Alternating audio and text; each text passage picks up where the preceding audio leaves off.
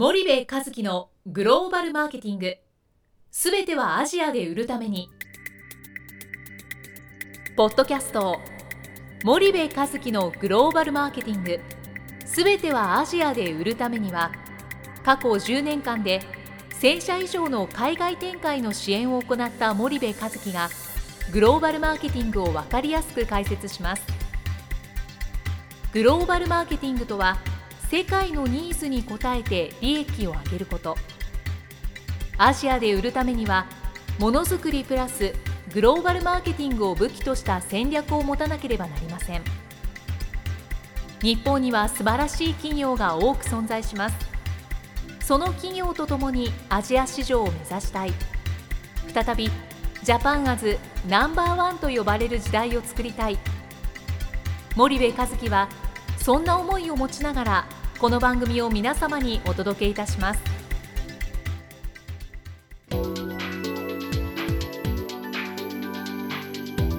こんにちはナビゲーターの佐藤です。こんにちは森部和樹です。それでは森部さんあの引き続きロハンさんをお迎えしてはい。えー、とロハンさんどうぞよろしくお願いいたします。はい。よろしくお願いします。えー、とロハンさん今日はですねえー、と世界の検索エンジンマーケットみたいなところの話をしたいんですけど、はい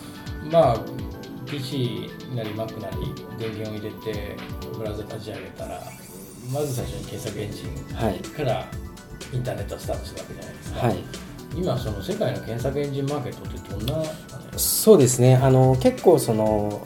検索エンジンのお話をするときにそのインターネット人口みたいなお話しすることが多いんですけれども今あの大体まあ世界でその人口って60億人とか、まあ、いるんですけどもあのインターネットを使えるいわゆる環境にある人って実はまだ20億人ちょっとなんですね。あのまあ、日本ですとほとんどの人がインターネット使えますけども世界的に見るとまだ3分の1ぐらい。でその中の、えーインターネットを使える方のあの半数ぐらいは実はもうアジアになってきてまして、まあ、あの中国は非常に牽引してるんですけれども、あ東南アジアは非常に伸びてましてでもうあのほぼあのインターネットユーザーの過半数がアジアにもなってきているのでかなり、まあ、今までそのインターネットというとその欧米からアジアに来るっていうのが基本だったんですけども、今後はやっぱり少しずつ変わっていくんじゃないかなというふうに思いますね。でその中であのえーまあ、先ほどその22億っていう中でその仮に日本語のウェブサイトしか持ってないとした場合にその世界のインターネット人口の4%にしかリーチができないんですね。たったの4%なんですね。あのちょっと言語を変えるだけで10億20億にアプローチできるのに一つの言語だけだと、まあ、日本だとインターネット人口って大体、まあ、1億人弱ぐらいなのででしかもそれが10年後20年後減ってっちゃうわけですよね。なのでそういう意味でもあの非常にあの、まあ、アジアの成長は大きくてですね。はいで検索エンジンもやっぱりこれはもうあのもう世界どこでもそうですけれども検索して何かを始めるっていうのは結構どこでも基本でしてこれはまあもちろん PC でもモバイルでもそうですね。で例えばあの日本ですとあの Yahoo! という検索エンジンがあの、まあ、半数以上のシェアを持ってるんですけれども世界的に見るとですねあの Google が8割9割ですね。からあのその、まあ、特殊な国例えば中国とかロシアとかそういう韓国とかを除いた場合にはあの Google の、まあ、広告のアドワーズというものがあるんですけどもそのアカウントを持っていればもう極端な話どこにでもすぐに広告が出稿できるっていうのがやっぱり魅力だったりしますね。世界規模で見ると Google の検索エンジンは桁違いですね。そうですね、Google がその唯一、まあ、弱いというわけではないんですけども、あの2バイトのアジア圏なんですね。あの英語とか1バイトの国はもう Google がほとんど独占してるんですけども、先ほど申し上げたようにその、えー中国、韓国、日本、ロシアとかっていうのは Google のトップじゃないので、その辺は、えー広告展開するときに、まあ、知っている必要があるかなというふうには思いますね。じゃあ今の話を聞いても多言語サイトの重要性っていうのはやっぱりますます今後大きくなっていくそんな。そうですね。やっぱりあの検索エンジンをあの利用して何かを情報を得るっていうのは、まあ、当面の間はまだニーズは変わらないと思うんですね。でむしろまあ使う人たちも増えていくと思いますのででやっぱその検索エンジンのニーズを獲得するためにはやっぱりしっかりしたウェブサイトを持ってないと結局広告だけで来てもサイトがつまらないとお客さんってやっぱ逃げてしまいますから。あとなんかあの私海外のねまあ、ディストリビューターとかバイヤーとか代理店みたいな人たちのところによく行く機会があるんですけどその人たちからあのよく言われるのがこの会社のホームページから問い合わせをしたんだと、はい、3ヶ月前に、はい、返信が来ない。と、はい、お前聞いてきてくんないかみたいな、ね、そういうこと言われるわけですよ。でどの会社って見たら、まあ、一部上場の、日本だったら誰でも知ってる会社さん。で当然英語のサイトを持っていてえー、お問い合わせはこちらってのは英語で出てるわけなんですよね、はい、けどそれがこう返信が来ないとかっていうのは結構あって中小企業になったらなおさらでグローバルサイトを作ったはいいけど英語とか中国語で問い合わせが来てそれに答えられる人がいませんとかね、はい、そういう担当を置かれてませんみたいな、はい、従業員数千人いてそういう人材がいませんなんて言い訳通用しないと思うんで、えー、グローバルサイトを作ったらそういう担当を置きなさいよっていう話だと思うんですけどもね。ただやっぱ結構言われるんですよ。えー、みたいな。でなんかあの日本の会社はななんか感じ悪いねみたいなことを言う人もいるんでね。いやいやそれは多分ね、あの困ってんだと思うよという話がするんですけど、やっぱ結構そういうの多いんですけどね。そうそうですね。あの結構その海外サイトとかを作る前にそのお問い合わせが来たらどうしようかってことを考えすぎる会社が多いですね。逆だと思うんですね要するに来るかどうかってまだ分からないところがあるのでやってみて来たらすぐに対応するっていうようなことをやっぱり考えるべきであってそうしないと前に進まないと思うんですよね。で先ほどあの例えばおっしゃったその、えー対応あの言語対応なんですけども、まあ、一番いいのはその社員にいるのがいいですけども今って結構いなくてもあのメールの返信代行とか通訳代行とか結構安く使えるんですよね。そういうところをやっぱり活用していけばいいと思いますしで結構あの弊社自身もその今英語のサイトとかを持ってまして海外からお問い合わせ来るんですけどもやっぱりあのスピードで特に欧米のところでスピードで対応しないと大体相手にされないですね、なのであのうちの場合はメールもそうですけれどもほとんどの海外のお客さんが来た時には電話でとかスカイプであの必ずフォローアップしてでやっぱりあの海外ってそのいろんな国とビジネスやるのが慣れてるとはいえやっぱり日本に問い合わせしてるんでやっぱちょっと心配なんですねその会社が。でその時にそのメールは大事なんですけれどもスカイプとかでちょっと話してあげるとかだけでもかなり、まあ、極端な話をすると受注率とかも取りやすくなると思います。はい、そうするとその、えーと、体制を考え問い合わせが来る前から体制を考えて多言語化にこう一歩足が踏み出せないのも問題だし、はいえー、作ったはいいけどそれを対応しないっていうのもまあ問題だしそうですね両方の問題を一気に解決していかなきゃいけないっていうそういう話ですね。そうですねなるほどなるほど。あとはあのここにあのロハンさんの書いたね、はい、このウェブマーケティングで世界を制す海外 SEO、SM という本なんですけども、ええ、この本の中になんか世界の検索件数みたいのが出てるんですけど、はい、これ面白そうなんです。これはどんなそうですね。これはですね国ごとにどのぐらいその検索をされてるっていうデータでして、これは、えっとですね、まあ、クムスコアというちょっと海外のあのリサーチ会社のやつなんですけれども、まあ、ちょっと2009年で古いですけども、そうですね、あの2009年の12月期には、えっと1300検索、世界でされていると。でそのうちのまあ17%がアメリカもっと多いとは思うんです思ったんですけども意外にそんなもんで、あのまあ他日本も結構検索が多い方ですよね。7%なのではい、なのでこだってこの数字はもう5年ぐらい前なので実は今はもうもうちょっと増えてますね。だいぶ増えてるでしょ。う、ね、はい。かなり来てると思います今は、うん、ものすごい数が検索されてるん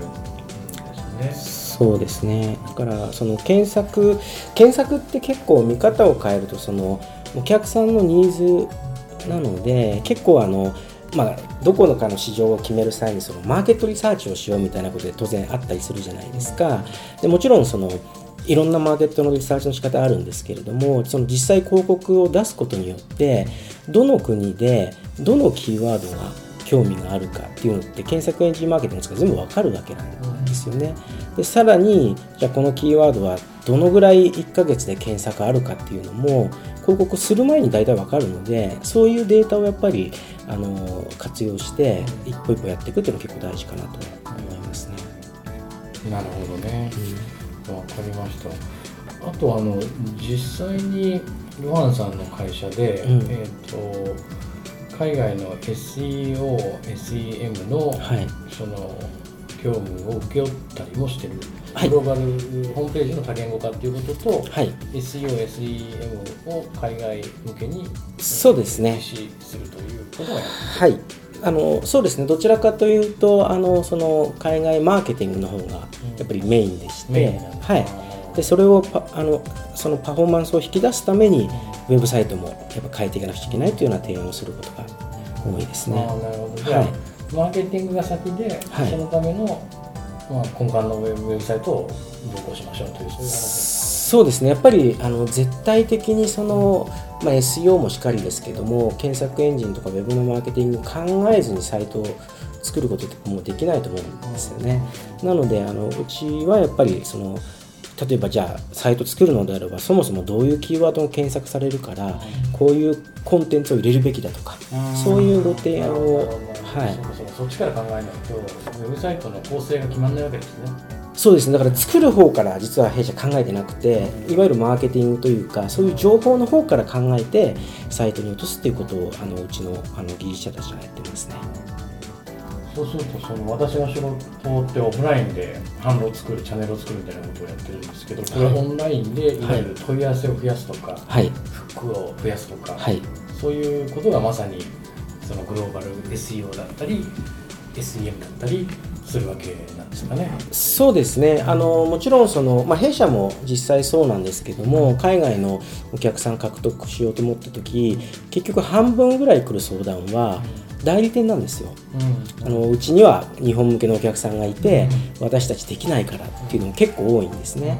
でなのでもちろんその直のクライアントを取るためにもこのインターネット使えますしもし本当にその、えー代理店とか見つけたいのであればちゃんと代理店向けのページを1個作っておいて、えーまあ、そこそこのメリットとかを書いておいてで検索エンジンマーケティングやればあのいわゆる、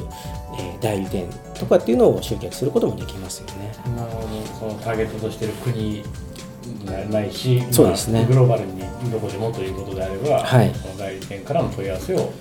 そうですね獲得するできます。ということなわけですね。はい今その先ほど少しお話ししてましたけどそのインターネットを使わずにビジネスをするっていうのはないじゃないですか。まあ今そうですね。でそうなってくるとやっぱりそのインターネット僕がオフラインの支援をしていってもインターネットがあるステージですごく重要になってくるっていうのはあの毎回出くわす問題なので、はい。ロハンさんみたいにこのネットの世界でえお仕事をされてると、はい。そこがまあ基軸になってくるわけじゃないですか。はい。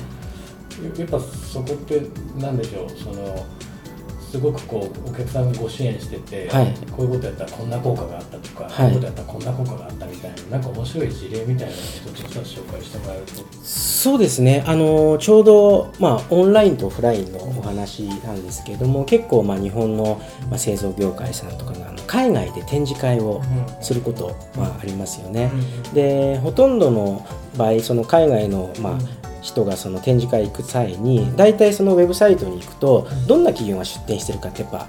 先に見るんですよね。でそのし展示会のサイトには情報がないので大体企業名を打ってそのサイサイトを見てみてあ本当にここの展示会に行った時にこの会社に合う価値があるのかっていうふうにその時にまずあのポイントとしてウェブサイトが必要ですよね。で実際展示会に出てで、まあ、名刺とかもらうんですけれども、まあ、あのいきなり買う気もなければいきなりその名刺のメールアドレスに問い合わせはしないと思うんですね。でその時にもう少しその会社のことが知りたいなと思った時にまたそのウェブサイトに行ってもうちょっと技術情報を調べたりとかっていうのがありましてそういうふうにあの展示会が始まる数ヶ月前からあの、まあ、サイトを準備させてその展示会の前後1ヶ月とかに広告を集中的に出してあのお問い合わせを獲得するっていうようなことは何社かやらせていただきましたね。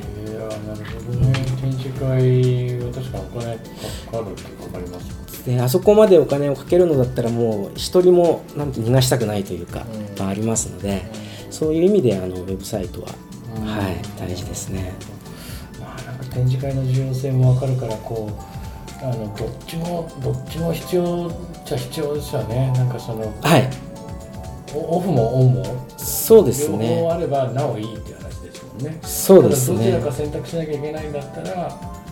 オンラインでもそれができますよっていうそういうことなんですかね。そうですね。ああの業界にも結構よると思いますね。やっぱり例えばあの弊社の場合は結構そのインターネットの広告代理店とかが海外にいるんですけどもそれなりの規模のお取引しても変な話一度も会うことないんですね。全部スカイプで毎月何百万という受注もらったりとか。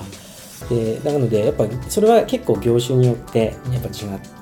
くるんでしょうね。やっぱササービスだとあれですけどやっぱ物を売ったりするとやっぱ実際それ見てもらったりとかそういうのの違いがあるんじゃないかなとは思いますね。なるほ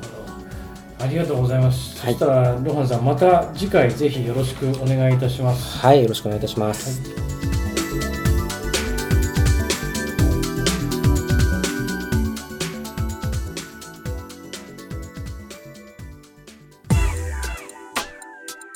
本日のポッドキャストはいかがでしたか？番組では森部和樹への質問をお待ちしております。ご質問は podcast アットマーク spydergrp.com ポッドキャストアットマークスパイダー grp .com までお申し込みください。たくさんのご質問をお待ちしております。それではまた次回お目にかかりましょう。